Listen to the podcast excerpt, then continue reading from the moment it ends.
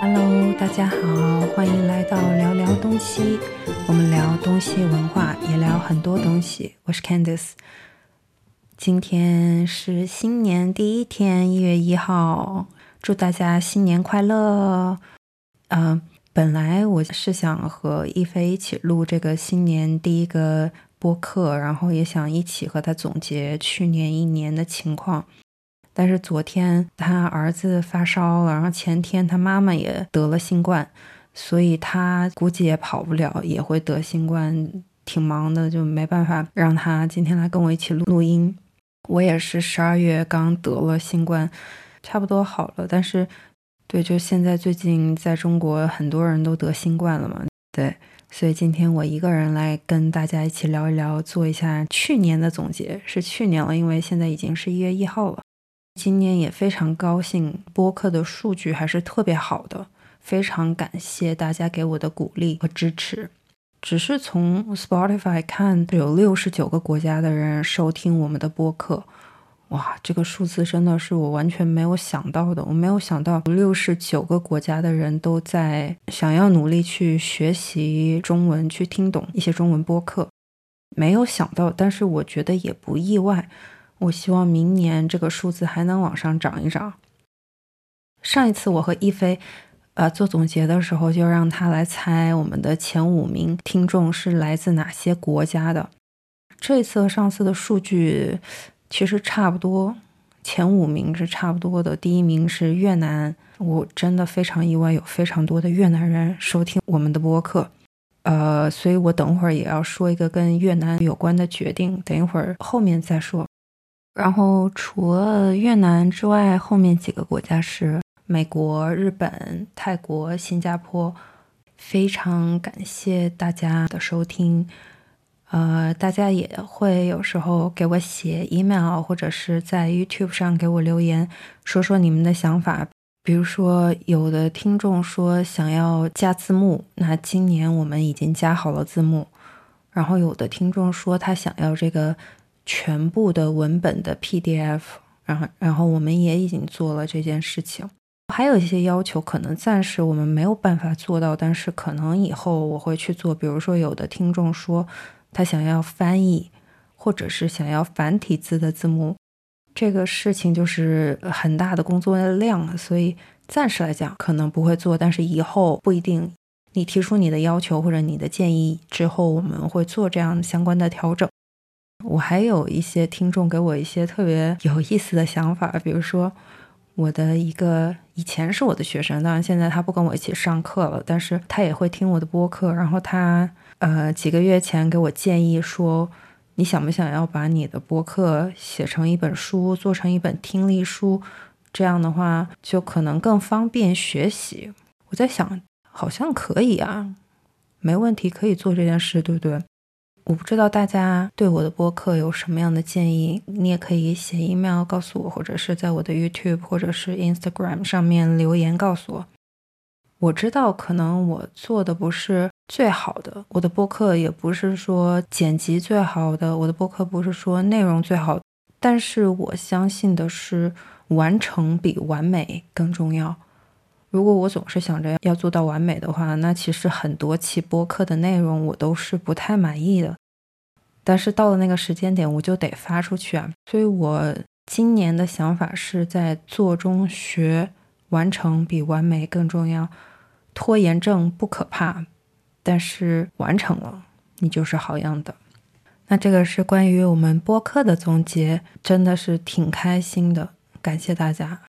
那说完播客，再给我自己的这一年做一个小总结吧。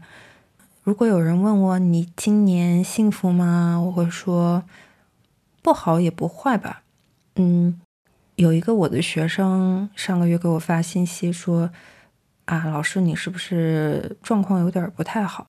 因为他听了我上一个播客是讲那个死亡的嘛，他觉得我好像听起来有点悲观。他很担心我是不是 抑郁了，得了抑郁症之类的。我说我真的没有感觉到，诶，我不知道大家听完的感觉是什么。我没有感觉到自己对死亡的想法是很悲观的。其实我录的时候，我觉得我就是很客观的在讨论死亡这件事情。其实我在录之前，我也已经知道死亡这个话题肯定不像我谈别的更日常或者更有趣的话题那样会有很多听众。这一期的主题一定会让一些人可能不感兴趣，呃，但是我看完那本书之后，我就是很想要说一说我的感受，所以有了那一期关于死亡的话题的播客。我觉得，嗯，可能我会有一点点。小小的抑郁，今年因为疫情的关系，我觉得我不是那种可以在家待特别长时间。如果你说你不让我去这儿，不让我去那儿，我觉得我会抑郁，我不可以。所以今年我可能因为这个新冠病毒限制我的行动这件事情，会让我很郁闷。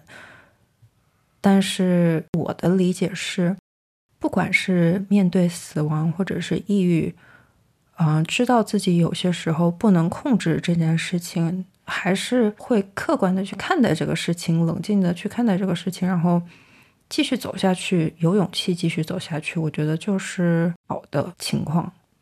我觉得没有一个人可以说每一天都是很开心的。如果你认识一个人，他每天都很开心，我只能说你只看到了他开心的一面。每个人一定有他的高峰和低谷时期。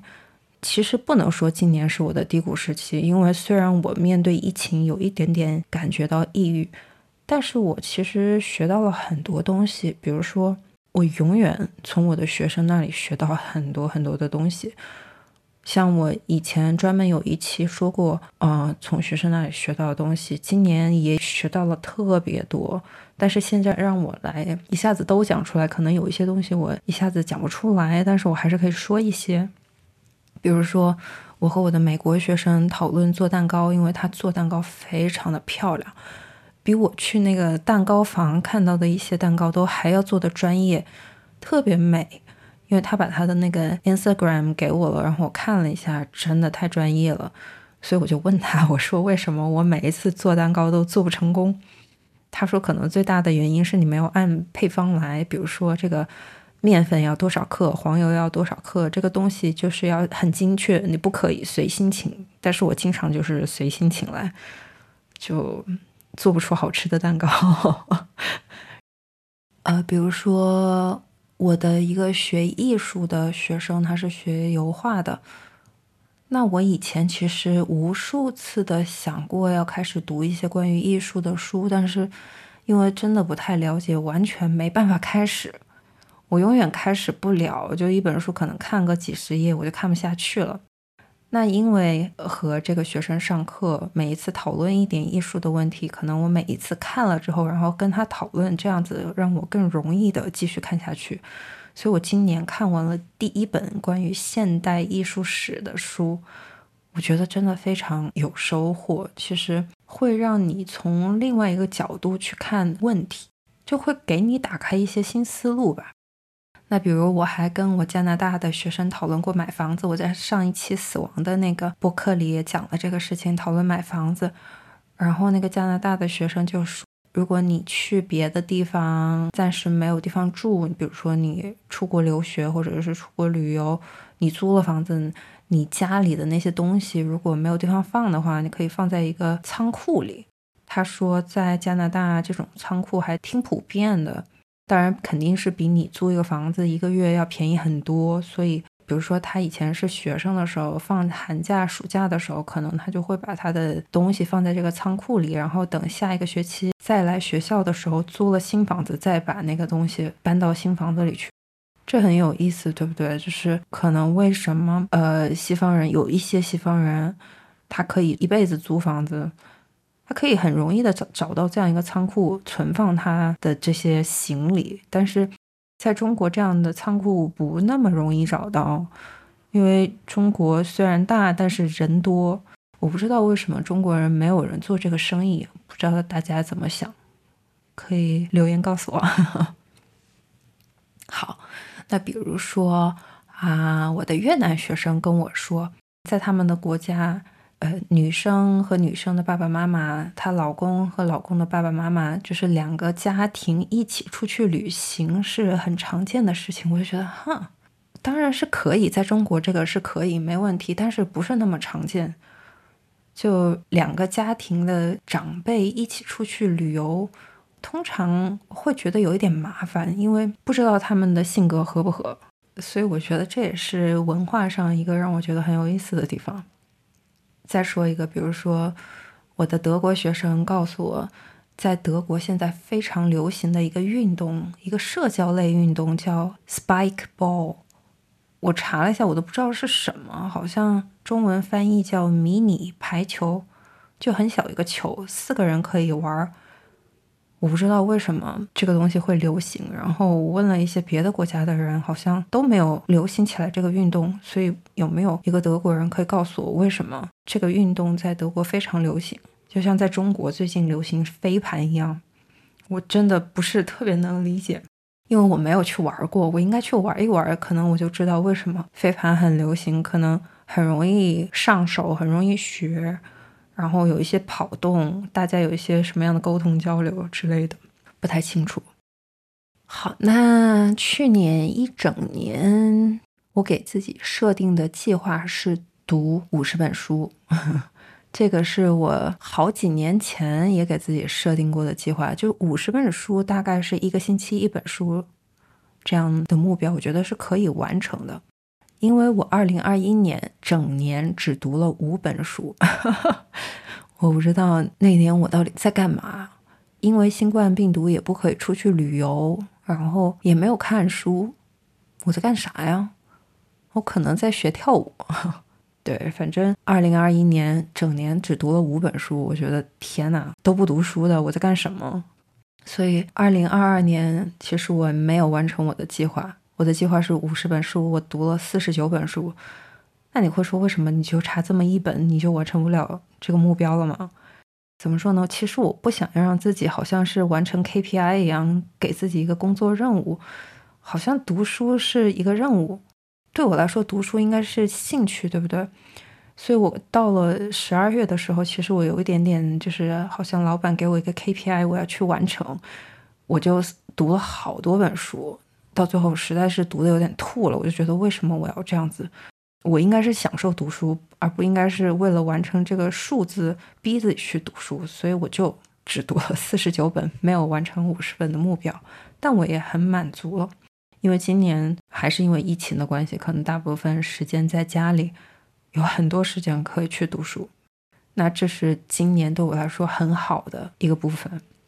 我以前也跟我的一个瑞典的学生讨论过读书的事情，因为呃，在北欧平均每个人的读书量是很大的，可能一个人平均每年读几十本书，但是这个数字在中国是很低的。我就说为什么瑞典人这么爱读书啊？然后他告诉我，其实读书也是一种炫耀的手段，就好像你去买一个名牌包，你买一个很贵的衣服。是一样的，在瑞典，如果你有一个很大的、很漂亮的书房，摆满了书，也是一种炫耀的手段。我就觉得哈很有意思。所以，就像我刚刚说的，我不想让我读书变成一种好像炫耀我今年读了四十九本书啊，我今年读了五十本书，好像很多。我就希望自己享受读书。今年我除了看书，我又加了一种方式是听书。以前我没有太接触过听书，因为我觉得听书怎么说，没有看书那么仔细，你很容易漏掉很多的细节，所以我会选择什么样的书我会听，什么样的书我会看。比较专业一点的书，我一定是会看的。听书通常都是虚构类、小说类的书，我会选择去听。但是今年我大部分书都是非虚构的。第一次读关于政治的书，还有艺术的书，那读了很多关于语言学的书。因为自己是汉语老师，所以一定想要自己多了解一些语言学的知识。然后也读了一些历史的书。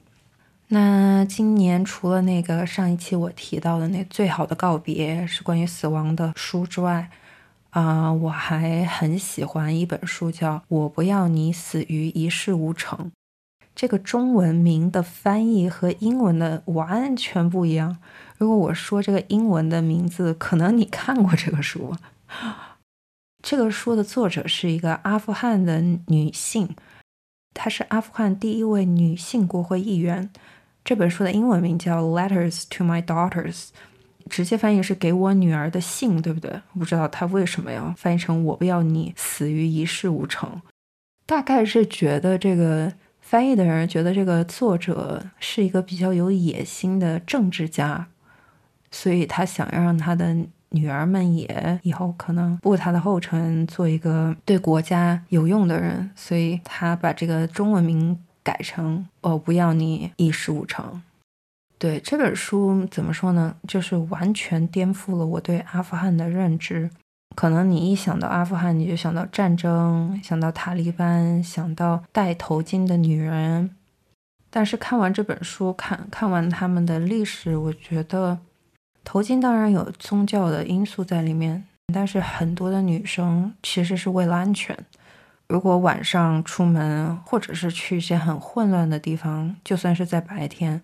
她也不希望被男人看到，或者是被那些坏人看到，这样他很危险，很容易会被抓走啊，会被强奸啊之类的。所以有的时候头巾是保护他的一种方式，把自己全部裹起来是为了保护自己。那读完这本书，我真的很喜欢作者的妈妈。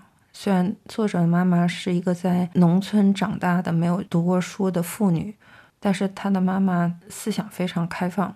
让她去读书，让她作为一个女生去读书，在阿富汗，女生读书是完全不被支持的一件事情。传统文化就认为，这个女孩子最重要的就是嫁一个好人家，读书读得越多，想得越多，越不能被控制。不读书是最好的。我特别喜欢她的妈妈，她的妈妈为了保护她去读书，保护他们的家，做了特别特别多牺牲。最近的新闻我看到也非常难过。新闻现在说塔利班不允许女性去上大学，哎，为什么这些人不让女性去上大学？真的是，真的是社会的倒退。但是我们作为普通人又可以做些什么呢？真的希望阿富汗的女性早日的可以得到平等的权利，早一点可以和男人一样，可以去上学，可以去做任何她想做的工作。而不是只是在家里生孩子和照顾家人、照顾她的丈夫。好，我也不说太多关于这本书的内容啊。那我也希望你们可以推荐你们喜欢的书给我，什么书都可以，我什么书都看。呃，社会学、历史、哲学、政治、艺术，什么都可以，小说都可以。你可以 email 给我，或者是 Instagram，或者是 YouTube 都可以。给我留言你喜欢的书，我很想看看。那说完这个之后，我们再聊一聊，嗯，今年的语言学习情况。我不知道在听我播客的大家，今年学习汉语学的怎么样？我 不管你有没有去学校上学，有没有一个老师帮你学习，或者是有朋友可以练习你的中文。至少你在听我的播客呀，我觉得你就是在学习的。至少你练习了你的听力。那对我来说，学习语言就是我的爱好。我喜欢学习语言，但是我不想做一个 polyglot，我不想做一个语言专家。我只是喜欢和不同国家的人沟通。我觉得只要你学习一种新的语言，就会开启头脑的一种新的思路。刚刚我有说。今年听众最多的是越南听众，对不对？去年也是越南听众，有这么多的越南听众收听我的播客，所以我对越南文化开始好奇。所以今年 我的第一个语言目标就是我要开始学习越南语。你但是你也不要太期待，因为我觉得越南语真的好难哦。我知道你们学中文非常难，你们都抱怨中文有声调、有汉字。中文的声调有四个，加上一个轻声有五个声调，越南语有六个声调，而且越南语的元音比中文的更多。我觉得越南语的发音真的让我很头疼，太崩溃了。所以我是十二月刚开始学越南语，所以现在还不可以说，只是学了非常简单的。希望有一天去越南旅游的时候，我可以用非常简单的越南语和路上的人沟通。愿望很美好，希望真的可以做得到。然后明年可能会开始学日语，因为日语在这个前五名里面排第三名嘛，也有很多的日本人在听我的播客学习中文，所以我觉得我也应该把我的日语捡起来。我现在日语什么都不记得了，以前学了一点儿，因为也是初级水平。初级水平，如果你很久不学，就很容易忘，完全不记得。然后，其实我播客听众最多的国家第六名是德国。我其实心里默默的说，嗯，德语千万不要跑到前几名，不要跑到前五，因为我不知道，呃，将来我会不会想要学习德语，害怕。我学西班牙语，我已经很很害怕那个 conjugation 了。德语，天呐，德语的语法这个会让我崩溃。但是像刚刚我说的，学习一种新的语言就会开启一种新思路。比如说说越南语的时候，我就会觉得很开心。很多人跟我说啊，说中文听起来好像唱歌，我觉得越南语才像唱歌，因为声调太多了。所以听起来像唱歌，就会觉得很开心，听起来也觉得开心，说起来也觉得开心。那日语对我来说，因为从小就是看日本的动漫，日本的动画片几乎影响了我整个童年，所以说对我来说学日语，我不知道算不算很难，因为我至少我知道一些汉字，然后日语的元音比较少，发音起来比较简单。语法很难，我知道，但是说日语听起来很可爱呀。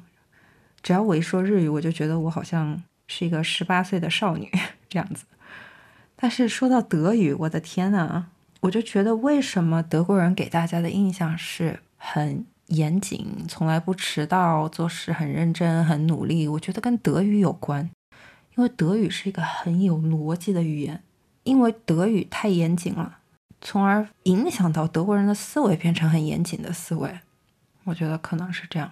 但是如果有一天我学德语的话，唯一让我开心的就是我会变成一个更严谨的人，不会像现在这样随意。好，那我再看一下，啊，今年我的韩语完全没有认真学习，但是上半年看了非常多的韩剧。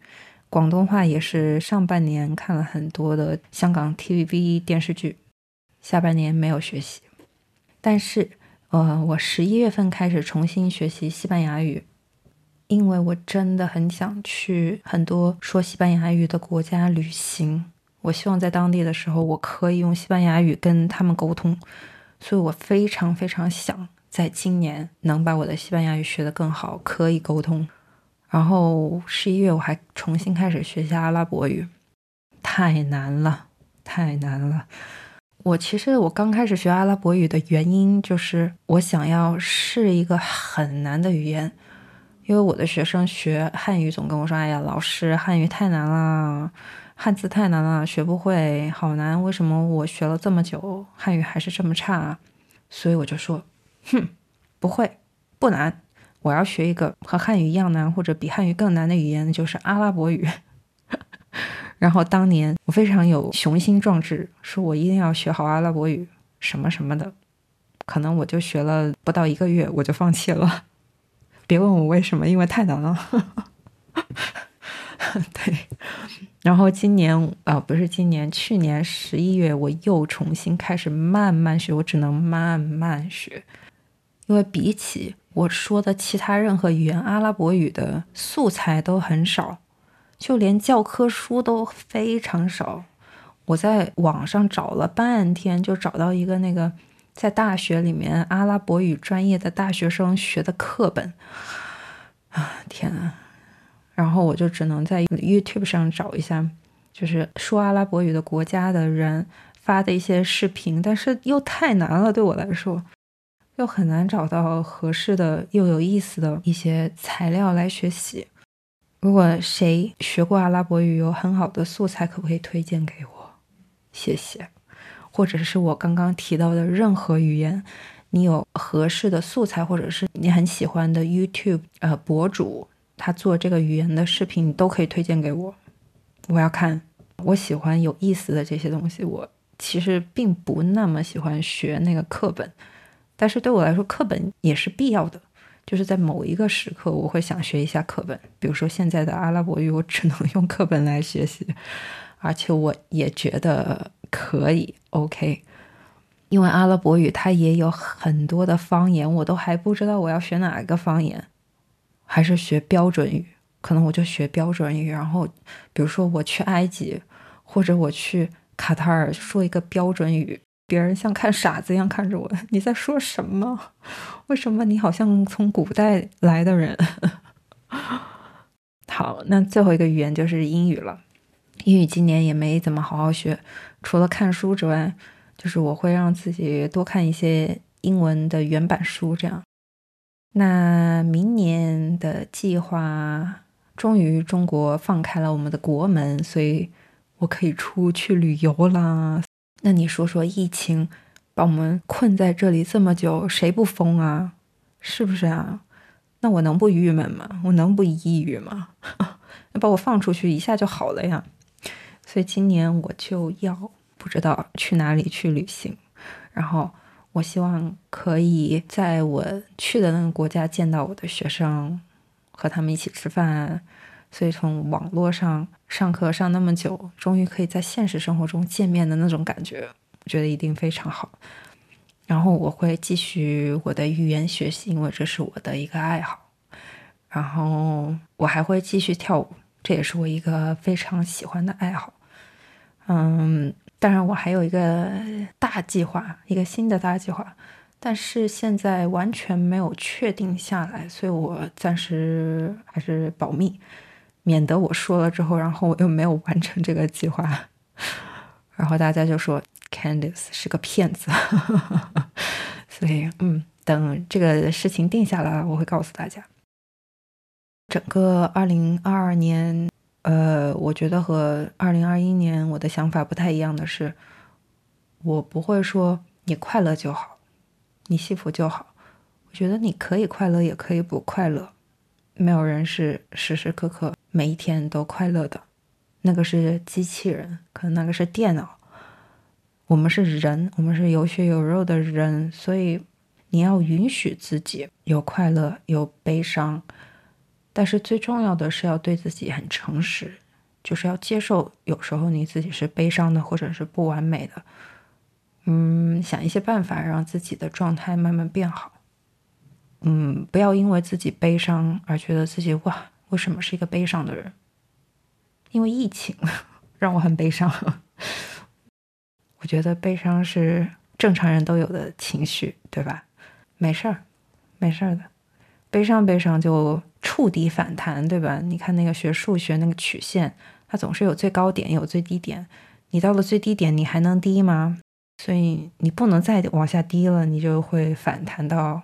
往上走了，然后不久你就到了最高点，然后你又往下滑，滑到低点，没事儿的，这个都都是正常的。哎呀，嗓子都说哑了，好久没说这么多话了。就是那个新冠得完之后老咳，然后不愿意说话，除了上课之外，我就说话少。今天说话有点多。好，不管怎么样，所以今年我想说的是，你可以快乐，你可以不快乐。但是要对自己诚实，要接受自己。谢谢大家去年一年的陪伴，那今年我也会很好的陪伴大家，每个月一次和大家准时见面的。